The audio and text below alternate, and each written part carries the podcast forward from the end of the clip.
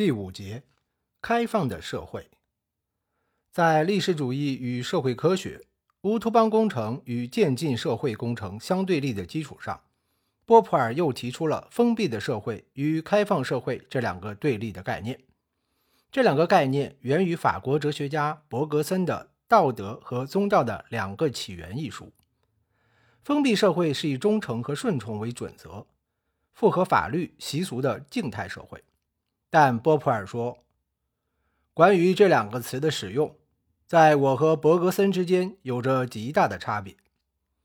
按照波普尔的说法，开放社会是现代的民主社会，其特点是批判式的自由创造；而封闭社会是部落式的社会的残余，在古代、中世纪和现代都表现为集权社会，其特点是不加批判的盲从习俗、众口一词、舆论一律。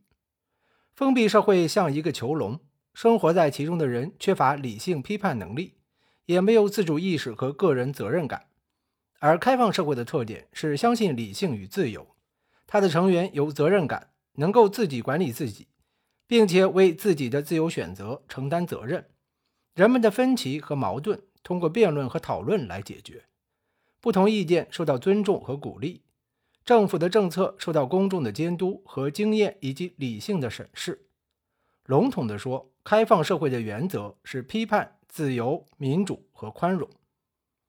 开放社会的这些原则对现代人来说似乎是老生常谈，但是并不是大多数人都理解了这些原则的意义。相反，即使在现代社会中，贯彻这些原则往往造成一些悖论。这些悖论暗示。开放社会的理性原则蕴含着自我毁灭的危险。波普尔以解决悖论的方式论证开放社会诸原则，其目的在于强调理性的原则也必须接受理性的批判。一、主权的悖论。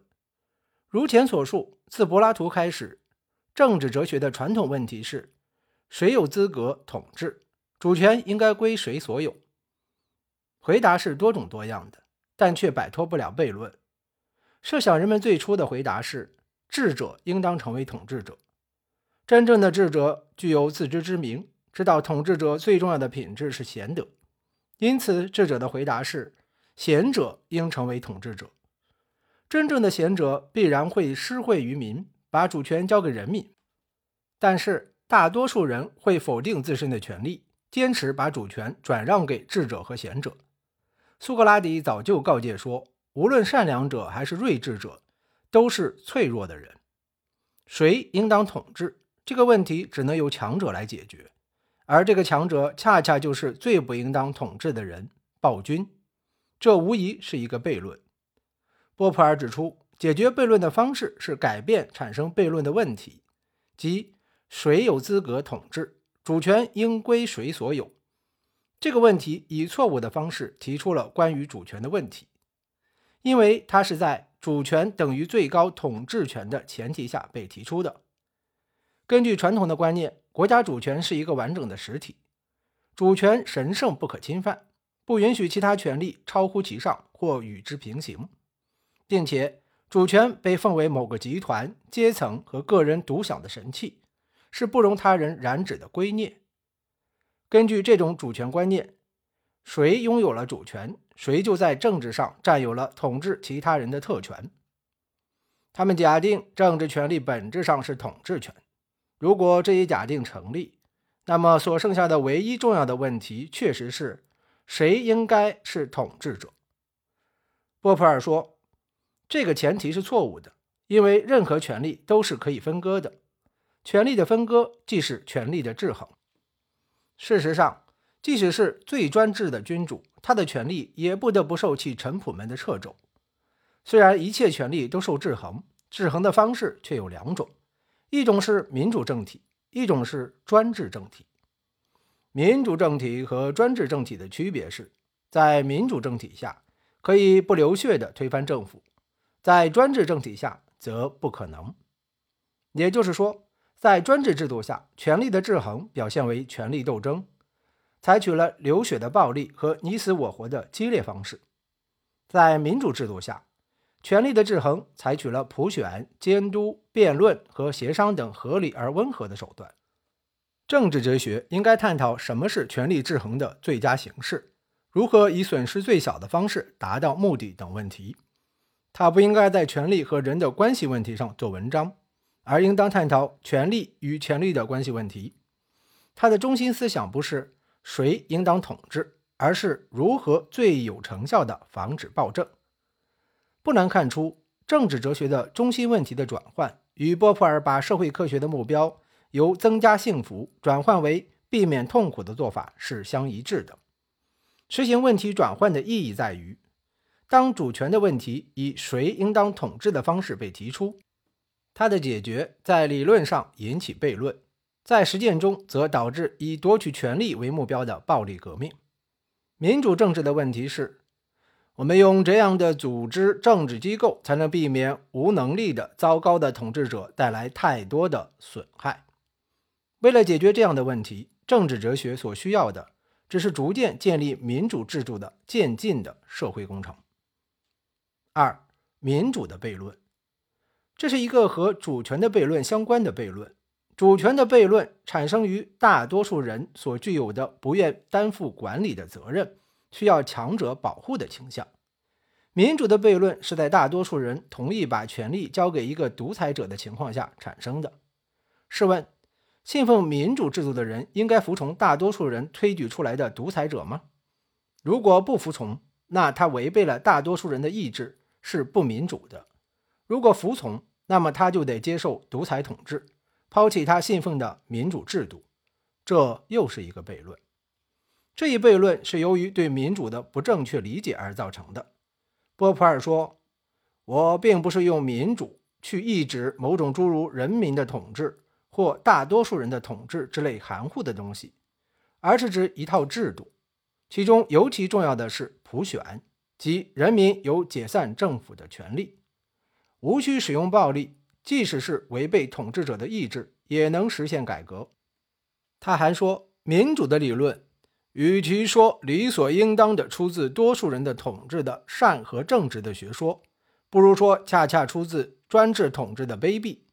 说的更精确些，他依靠的是决定或者对建议的采纳来避免和抵制专制。这就是说，民主的实质不是少数服从多数，多数人和少数人的关系不是理性和非理性的关系。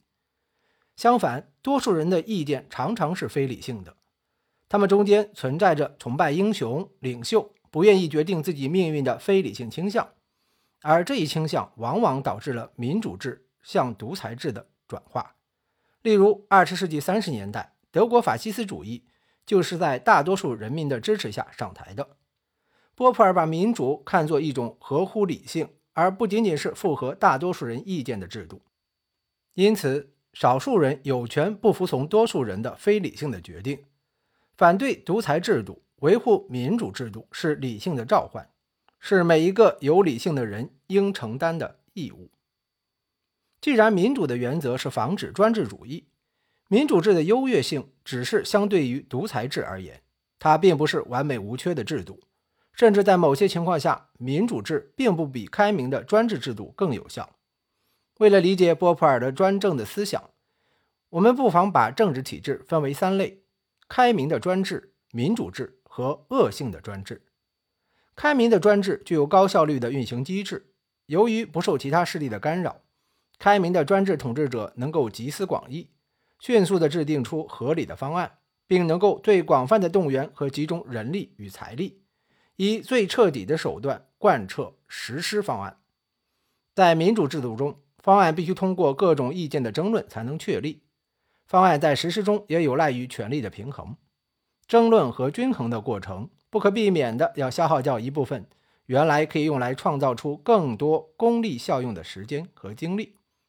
民主制似乎缺乏开明的专制所具有的统一意志和雷厉风行的效率，这大概就是相当多的人倾向于专制制度的缘故吧。虽然人们向往的是仁慈的独裁者和开明的专制，但是大多数情况下，他们得到的却是暴君统治。原因何在呢？原来，权力是一个极其危险的东西。权力的滥用在任何社会制度中都是不可避免的现象。没有任何一个大权在握的人是真正可以信赖的。在少数人独揽大权的专制制度中，绝对的权力产生绝对的腐化的现象更无法避免。因此，一个独裁者可以开明一时，但却不会时时开明。即使他可以开明一世，也不能保证他的后继者也是开明的。唯其如此，暴君统治才是专制制度的一般形式，而开明的或仁慈的专制只是他们暂时的、特殊的、过渡性的形式。政治家们一开始就应该正视暴君统治的可能性，而不应当从良好的愿望和幻想出发。民主制的出发点正是对滥用权力的警惕和提防。它以制度有效地防止权力的过分集中和滥用。真正的民主就是权力的牵制和平衡，是被统治者对统治者的监督，被管理者对管理者的监督。选择民主制的依据不是两利相权取其大，因为开明专制或许可以比民主制带来更大的物质利益，而是两害相衡取其轻。因为民主制中的错误比专制者所犯的错误危害性小，且易于纠正。简而言之，民主制的优势不在于趋利，而在于避害。民主制度仅仅是一种框架，它不给予人们他们可以通过自己努力争取的利益。它的可取性不在于它是最完美的制度，而在于它能最大限度地降低祸害。三、自由的悖论。自由如果意味着每个人可以随心所欲而不受任何限制，那么一些人就会自由地支配甚至奴役另一些人，自由反而成了不自由的根源。这是一个悖论。只要自由不受限制，它就会击溃自身。自由的悖论在经济生活中表现得尤为突出。民主制度保证了人民在政治上和法律上的平等，但却不能强求经济上的平等。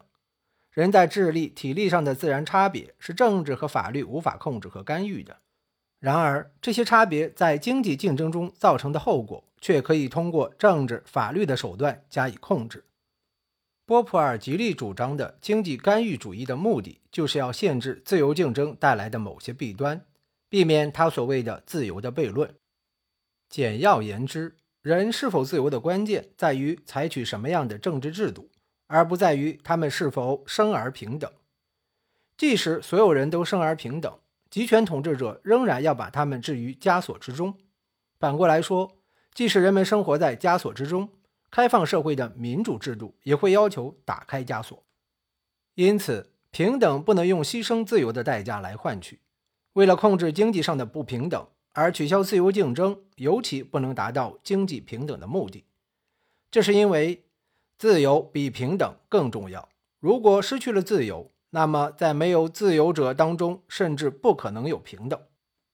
解决自由的悖论的科学方法是民主的方法，即一方面维护自由经济制度，另一方面限制自由竞争产生的不平等。两者都是民主国家的功能。民主国家的主要功能是保护性的，一方面保护个人行动的自由。另一方面，保护个人自由不受他人行动的损害。因此，波普尔把国家干预主义限制在保护性功能之内。他针对干预主义提出两条限制性条件：第一，国家的干预应该局限于确保人民自由这一范围之内，不应该让国家拥有更多的超出这种必要性之外的权利。过分扩大国家干预范围。最后有导致极权主义政府的危险。第二，国家干预应该是间接的、制度化的，而不是直接的、出自长官意志的任意行为。波普尔把国家干预视为不得已而为之的措施，反对扩大和滥用国家权力。他提出最小政府原则：国家是必不可少的祸害，如必要，他的权力不应增加。他主张用自由主义剃刀。剃去国家政权中不必要的部分，把国家的职能限制在对个人自由的保护。他特别反对国家被赋予道德教化的职能。国家控制道德生活，实际上是氏族禁忌的残余。他说，在政治与道德关系问题上，也存在着极权主义和自由主义的对立。极权主义要求道德政治化，自由主义要求政治道德化。前者是封闭社会的残余，后者是开放社会的特征。四、宽容的悖论。宽容和自由一样，如果没有一定的限度，它会毁坏自身。如果民主制宽容，那些反对宽容原则的人，任其推翻民主制，建立独裁制，那么无限制的宽容是姑息养奸。其结果是将宽容原则之荡然无存。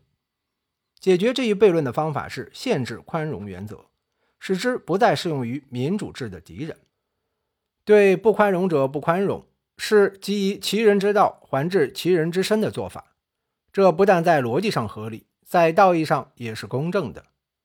因而，我们应当主张一切声明任何不容忍的运动都将自绝于法律。我们应该把煽动不宽容和迫害的行为视为犯罪，这跟我们应该把煽动凶杀、绑架或恢复奴隶贸易视为犯罪一样。波普尔提出宽容悖论的动机是号召人们在法西斯主义危及民主政体存在的关头，起而捍卫自身权利。在和平时期，应当把对宽容原则的限制降低到最低水平，更不应该以对不宽容者不宽容为借口。剥夺政治反对派的发言权，因为思想自由和讨论自由是自由主义的最高原则。开放社会之所以能够避免用流血和暴力方式解决人们之间的分歧，原因在于坚持思想自由和讨论自由的原则，通过对话、谅解、谈判和妥协的方式解决不同政治主张之间的矛盾，包括自由主义和极权主义在思想上的分歧。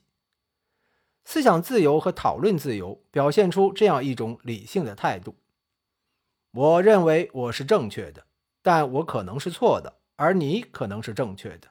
不管怎样，让我们进行讨论吧，因为这样比各自仅仅坚持自己正确可能更接近于正确的理解。